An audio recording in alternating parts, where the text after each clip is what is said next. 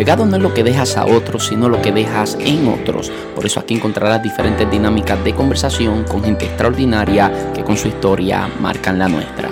Bienvenido a Legado.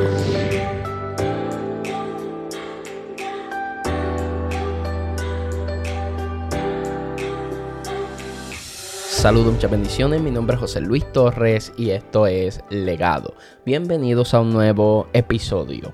Espero que se encuentren bien, sanos y salvos, porque todavía estamos de frente impresionantemente ante esta realidad de la pandemia que afecta al mundo. Me parece sorprendente que todavía estemos enfrentando esta situación después de tantos meses, pero es la realidad que estamos viviendo, aunque a diferencia de meses pasados, nos encontramos un poquito más normalizados adaptándonos a esta nueva realidad. No obstante, no se puede tapar el cielo con la mano y negar la realidad de que todos de alguna forma otra hemos sido afectados. Así que espero que estén sumamente bien sanos y salvos. En estos días les estuve publicando una entrevista que le hice al pastor Jonathan Vázquez. Espero que la hayan disfrutado.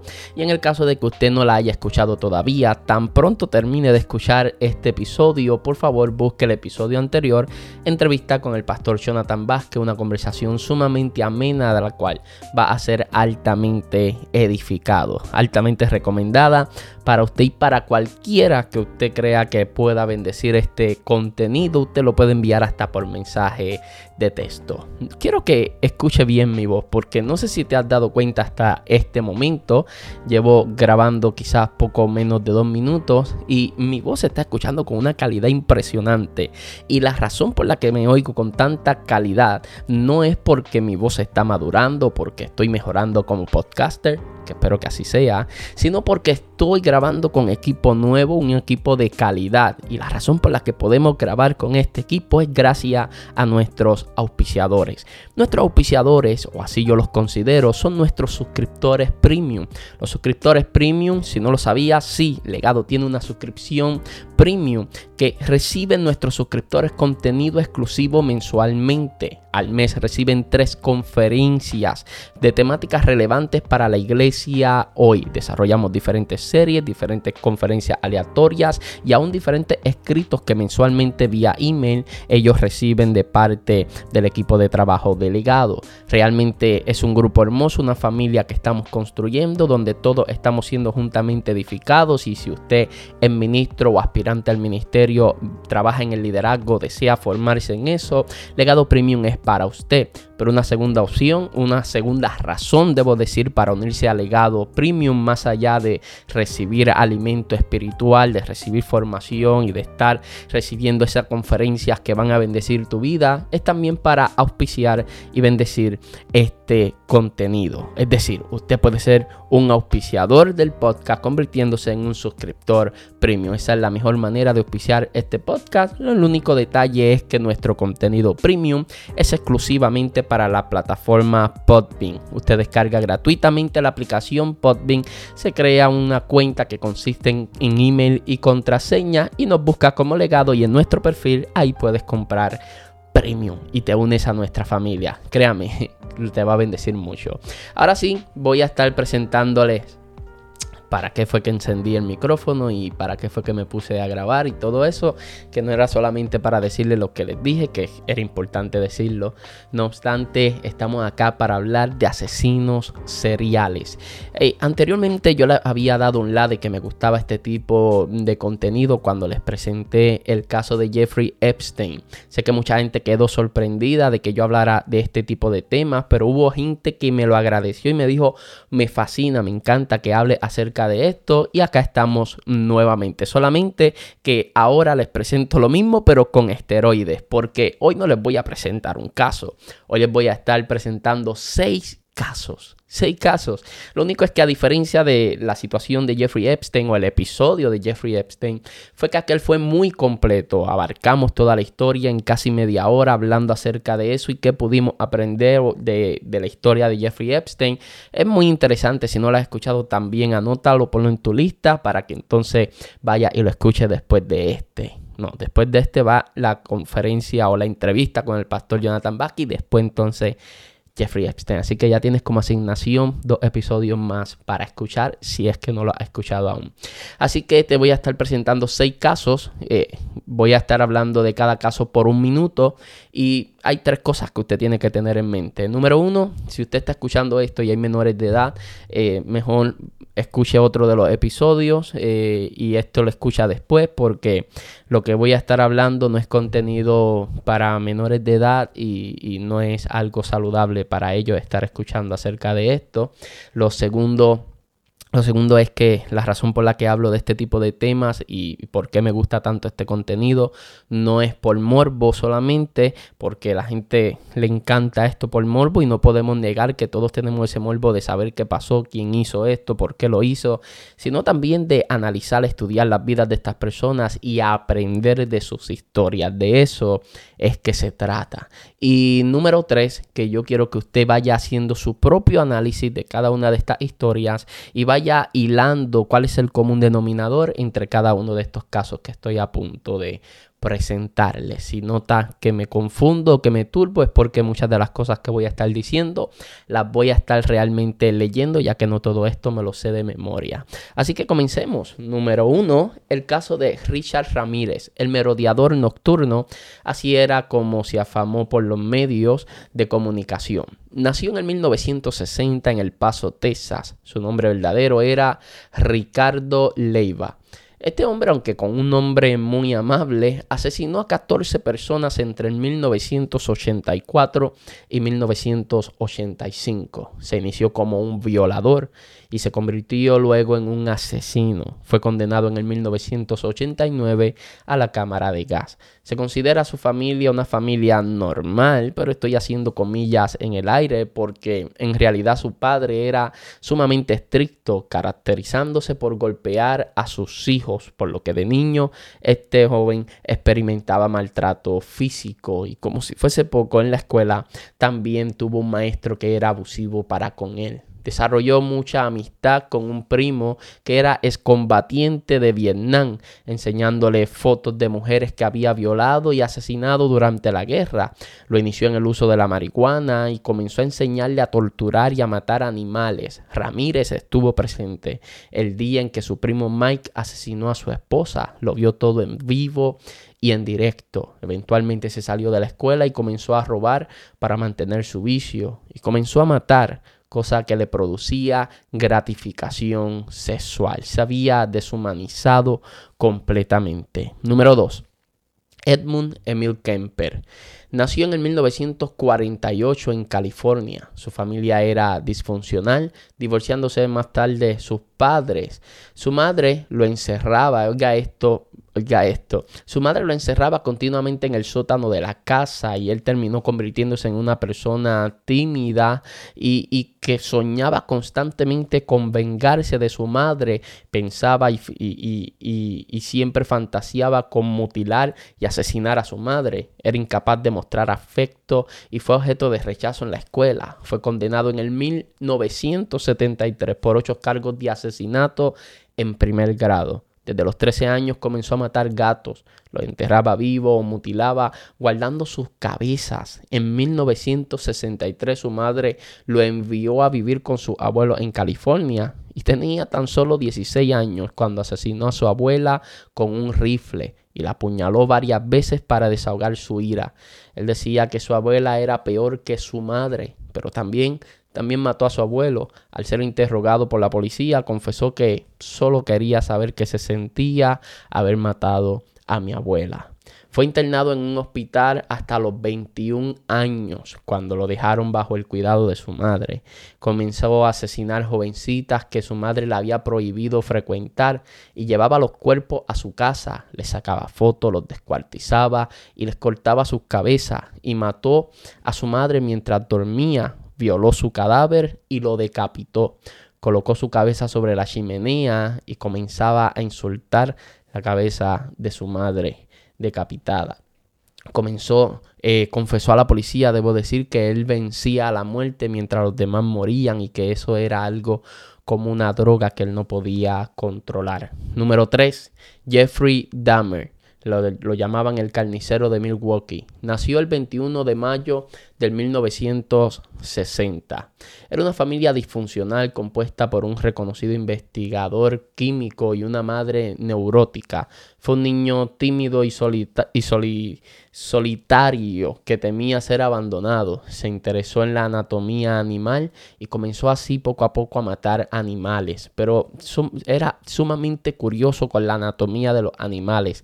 Todo el tiempo tenía tenía interés de saber cómo eran los animales por dentro. A los 11 años era monocorde y se comportaba como retrasado en la escuela para llamar la atención. Posteriormente comenzó a beber y a masturbarse viendo revistas para homosexuales o mirando los órganos internos de los animales que cazaba. A los 16 años comenzó a fumar marihuana. A los 18 años su padre abandona la casa y Dahmer sintió tanto coraje por lo que había pasado con su padre que se vengó asesinando a un joven. En 1978 su padre lo obligó a ingresar al ejército y regresó a vivir con su abuela comenzó a frecuentar sauna en donde se reunía con homosexuales y allí los lo, lo, drogaba y eventualmente pues terminaba haciendo un sinnúmero de cosas. Eh, en 1987 1987 mataba por segunda vez a un joven, una persona de color, iniciándose ya formalmente una carrera criminal. Asesinó a 16 adolescentes con el mismo modus operandi.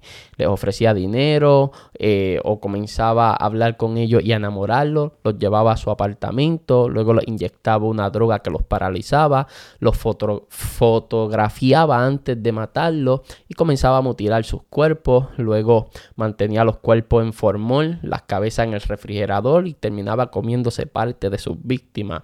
Él murió en una prisión siendo asesinado por otro convicto. Número 4. David Berkowitz, el hijo de Sam, le decían. Nació en 1953 y cumple una condena de 365 años de prisión por asesinato. Fue un hijo no deseado, su madre lo abandonó y fue adoptado fue un niño tímido y de autoestima baja. Se comportaba, su comportamiento era problemático, era mentiroso y padecía de depresión con fuertes arrebatos de ira. Su madre adoptiva murió cuando tenía 14 años, lo cual le afectó mucho. No tenía suerte con las mujeres y desarrolló desarrolló odio hacia ellas. Entre 1976 y 1977 asesinó a seis personas e hirió a siete y fue diagnosticado como paranoico esquizofrénico. Número 5, este es el caso más sonado de todos, usted lo conoce muy bien, Ted Bundy, el asesino de la carretera. Nació en el 1946 en Vermont, de madre soltera. Fue rechazado por ser hijo ilegítimo. La madre le hizo creer que era su y vivió en casa de su abuelo en un ambiente caracterizado por la violencia doméstica. Era tímido y solitario en la adolescencia, pero estudió psicología y derecho. Fue un joven inteligente y simpático. Planificaba sus crímenes fingiendo tener un brazo enyesado para que las jóvenes de cabello largo se acercaran a ayudarlo. Entonces las montaba en su auto, las secuestraba y las terminaba asesinando. Le gustaba practicar mucho la necrofilia. Lo arrestaron en 1979. Confesó 400 asesinatos. Oyó bien. Confesó 400 asesinatos, pero solo se le probaron 30. Ayudó a la policía en la investigación. En el juicio fue su propio defensor y fue ejecutado en la silla eléctrica en el 1989. Se determinó que era esquizofrénico y le confesó a los psiquiatras que toda la rabia que estaba desahogando con las mujeres que mató estaba dirigido hacia su madre. Y número 6, para terminar, Albert de Salvo, el estrangulador de, Boston. Nació en Massachusetts en 1931, se crió en un ambiente de violencia doméstica y fue rechazado por su madre al estar volver a casarse. Fue delincuente juvenil y fue diagnosticado como esquizofrénico. Era un hombre de 29 años, casado con dos hijos y empleado de una fábrica. O sea, tenía una vida relativamente normal, pero cometió 13 asesinatos entre junio del 1962 y enero del 1964. Todas sus víctimas fueron mujeres, las violaba y las estrangulaba. Fue condenado a cadena perpetua en 1966 y murió siendo asesinado, asesinado por otro reo en el 1973. Sé que puede sonar un poquito fuerte escuchar este tipo de historias. Eh, que quizás uno la, narra como si, como, como leyendo un simple papel, pero la verdad es que estamos hablando de mucho dolor, muchas víctimas de por medio, una situación realmente dura y fuerte eh, para, para, las víctimas, los familiares de las víctimas, situaciones realmente duras, situaciones realmente fuertes. Sin embargo, yo le pedí que usted comenzara a hilar cada uno de estos casos y que usted comenzara a identificar cuál es el común denominador. Por lo menos, eh, principalmente hay dos común denominadores. Número uno, la época en la que se vivía. Eh, después de los años 50 fue que comenzaron a explotar, sobre todo en los Estados Unidos, muchos casos de asesinos seriales. Este tipo, este tipo de, casos nunca antes se había visto y la policía tuvo que empezar a crear eh, diferentes perfiles de este tipo de personas para saber cómo entonces trabajar con ellos. Por eso para aquel entonces era sumamente difícil porque eran cosas que nunca se habían visto antes tan frecuentemente. anteriormente, en siglos pasados, habían habido asesinos, asesinatos seriales, o sea, asesinos seriales, debo decir. Y, y esto ya había acontecido, pero nunca la policía había sido muy efectiva trabajando con estos casos. Y ese es el primer, ese es el primer común denominador, la época. Si, te da si se da cuenta, todo es entre el 50 y, y, los 80. Hasta ahí llegamos. Y el segundo común denominador es que todos, todos, sin excepción de uno de los que le mencioné, provienen de familias disfuncionales. Eran eran niños o jóvenes que fueron maltratados por sus padres o por sus madres, desarrollando así una rabia, un coraje, un odio hacia su madre y eventualmente terminar maltratando mujeres, violándolas, asesinándolas. Pero como el mismo Ted Bundy dijo, todo lo que hice a cada una de esas mujeres era el odio que tenía canalizado hacia mi madre. Y eh, algo realmente fuerte, algo realmente triste.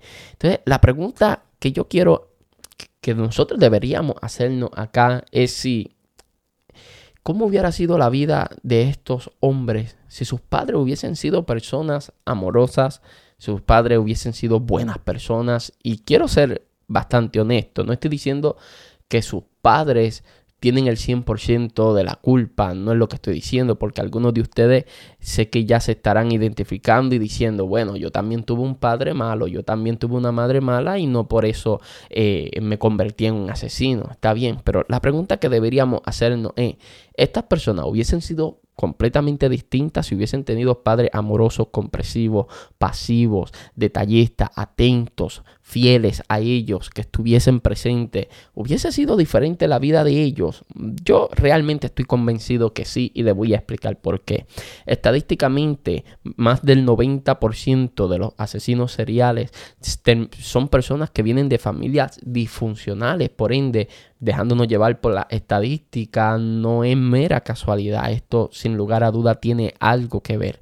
Hay otro factor que vienen siendo las enfermedades mentales, pero sin lugar a duda, más que las enfermedades mentales, lo que más afecta acá viene siendo el entorno en el que se criaron, la violencia a la que estuvieron expuestos, y la insensibilidad que estos crearon, ya sea por causa de ver tanta violencia, por causa de escuchar tantas cosas feas y como estuvieron expuestos a violencia desde muy temprana edad, eventualmente terminaron expresándose de esa misma manera y llevándolo a algo mucho, mucho, pero que mucho peor. Entonces, ¿cómo nosotros nos mostramos frente a nuestros hijos? No estoy diciendo que... Eh, no estoy diciendo que nosotros, por no ser tan detallistas, por no ser tan, tan, tan expresivos en cuanto a nuestro amor por nuestros hijos, pueda formar una cosa de esta, una persona como esta que antes les mencioné. Pero yo quiero que usted vea cómo las estadísticas confirman que todos comparten siempre un pasado muy similar, o fueron abusados eh, física o sexualmente, sobre todo psicológicamente. Siempre ese tipo de abuso lo habían recibido en su niñez y en la mayoría de los casos venía por parte de sus padres. Y es realmente impresionante cómo entonces nosotros no dedicamos tiempo para analizar este tipo de cosas y mostrarle a nuestros hijos el amor, el cariño, la atención que estos necesitan.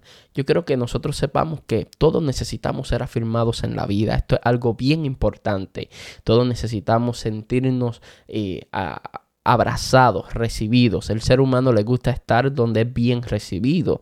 Y es por eso que hay gente que es adicto a la aceptación, adicto a la aprobación de los demás, porque es algo que de alguna forma u otra todos llevamos por dentro. Todos queremos ser bien percibidos, bien recibidos, ser aceptados. Nadie le gusta sentirse fuera de grupo. A nadie le gusta que lo saquen y lo echen a un lado. A nadie le gusta, por muy introspectivo que usted sea, muy callado que usted sea, muy privado que usted sea, a nadie le gusta que lo echen hacia un lado. No hace sentir bien a nadie eso. Y lo triste es de que como todos necesitamos ser aprobados o afirmados, cuando nuestros hijos no reciben eso en casa, lo van a buscar eh, de parte de, sus amigos. Y muchos de, de los muchachos que terminan en la calle están buscando en la calle o están en la calle recibiendo la aceptación que no están recibiendo en su casa, la afirmación que no reciben en su casa, la atención que no reciben en casa, el abrazo que no reciben en casa. Y eso es altamente preocupante porque lo que yo no doy en casa, ellos lo reciben de otra fuente y quizás de una manera completamente corrompida. Ejemplo, hablemos un poco acerca de la enseñanza. Si yo no educo en mi casa, a mi hija respecto a cómo es una sexualidad sana y bíblica, entonces mi hija lo que va a aprender de sexualidad es lo que enseña Hollywood, es lo que enseñan, lo que quieren enseñar las escuelas en Puerto Rico y en diferentes partes de los Estados Unidos. Entonces, cuando usted comienza a ver acerca de una sexualidad corrompida, eso es lo que aprendería mi hija. ¿Por qué? Porque yo no estoy dando la enseñanza que es correcta. Y si yo no enseño lo correcto en mi casa, ella va a recibir la enseñanza que todo el mundo está dando, que todo el mundo está recibiendo.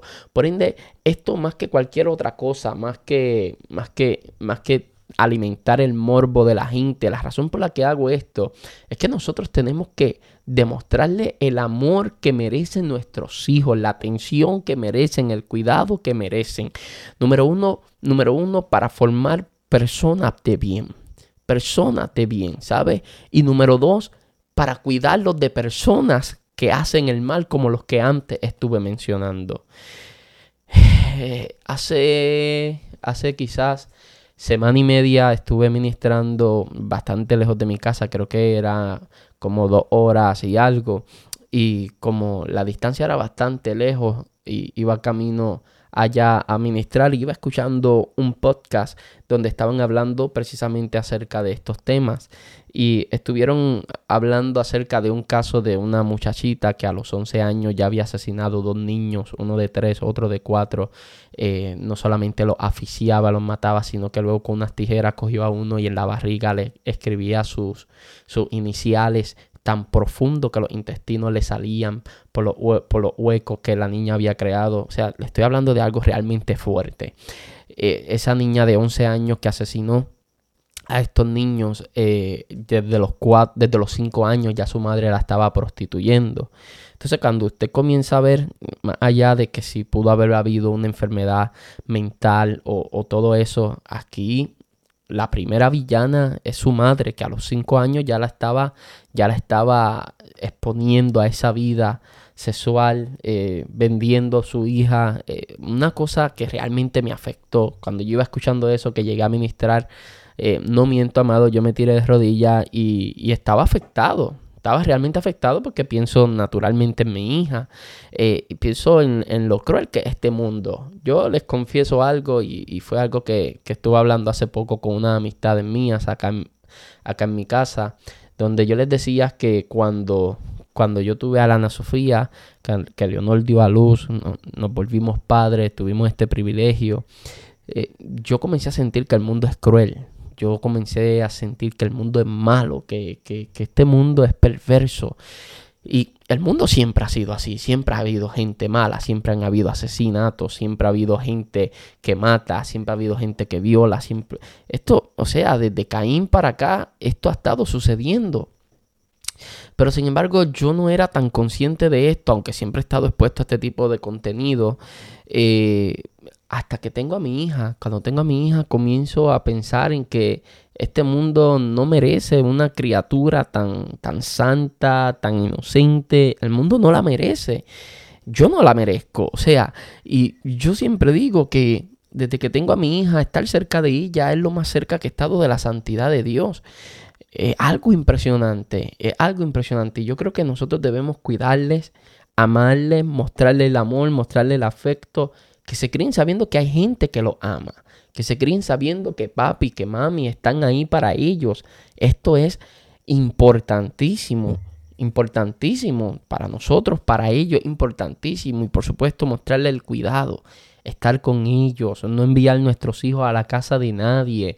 Eh, no sé, cada cual termina criando a sus hijos como bien quiere pero hay que tener mucho cuidado y lo que voy a decir a continuación no es por no es por sembrar miedo ni nada de eso, pero la mayoría de las personas que son violadas son en, la mayoría de las veces por gente cercanos a la familia. Suelen ser tíos, suelen ser primos, suelen ser eh, amigos cercanos a la familia. tenemos que tener cuidado a quién permitimos entrar en la intimidad de nuestro hogar, en la falda de quién se sientan nuestros hijos, en la casa de quién permitimos que ellos vayan, con quién permitimos que salgan, con quién hablan por internet, con qué, a, a qué es lo que están expuestos, qué tipo de contenido es el que están consumiendo. En fin, el mundo es un lugar cruel donde hay gente insensible, inhumanizada, eh, que, que vive para hacer daño, que vive para corromper, que vive para dañar. Realmente los días se están acortando. Yo soy fiel creyente de que Cristo viene pronto. Y mientras más cerca está el Señor, más fuerte se vive en estas situaciones. Así que así nos ayuda el Señor, proteja tu casa, proteja a tus hijos, que el Señor guarde y ponga ángeles alrededor de ti, alrededor de, alrededor de nosotros, alrededor de los nuestros. Que el Señor cada día te proteja a ti, proteja a los tuyos. Es mi oración en este momento, ¿sabes? Así que esto no lo dejes solamente aquí, que esto sea eh, algo para pensar, algo para meditar. Y realmente yo prácticamente ni me preparé mucho para hablar de esto, porque en fin lo que quería decir era que hay que amar a nuestros hijos, mostrarle amor, mostrarle cariño, ser la familia ser la familia que merecen ellos, porque todos y cada una de estas personas comenzaron siendo víctimas de familias disfuncionales y luego terminaron convirtiéndose en victimarios. Eh, nada. Eh, sé que esto estuvo un poquito fuerte, un poquito dark. Eh, no obstante, vamos a cerrar marcando nosotros la diferencia o diciendo que tenemos que nosotros marcar la diferencia, que nuestra casa gobierne la paz la tranquilidad de nuestro Señor Jesucristo y así nos ayude el Señor, proteja al Señor tu entrada tu salida, la tuya y la de los tuyos, en el nombre poderoso de Jesús. Si te gustó este contenido, recuerda que cada uno de nuestros episodios o nuestro podcast ligado lo puedes escuchar desde cualquier plataforma de podcast, desde Spotify, Apple Podcast, Podbean, eh, Stitcher, eh, por, ahí, por ahí, por ahí, por ahí para abajo, cualquier aplicación de podcast, ahí usted va a encontrar el legado y si no, simplemente escribe legado podcast o podcast legado en Google y ahí le va a aparecer. También puedes buscar nuestra página web legadopr.com donde puedes conseguir mayor información sobre este podcast, el contenido que hacemos, cómo trabajamos y todo ese tipo mm, de cosas. Así que pase por allí, legadopr.com le va a fascinar cómo estamos trabajando nuestra página web. La estamos poniendo bien, bien bonita, muy bonita, muy bonita. Pronto vengo con episodios nuevos de En Familia junto con mi esposa Eleonora Arroyo. Pero esos episodios recuerde que no solamente los traemos aquí al podcast, sino que también los grabamos para nuestro canal de YouTube. Así que búsqueme en YouTube como José Luis Torres para que pueda ver esos contenidos y todo lo que publicamos allí constantemente. Eh, en Facebook y en Instagram como José Luis Torres también. Así que será hasta una próxima oportunidad. Uf, qué dark tuvo esto.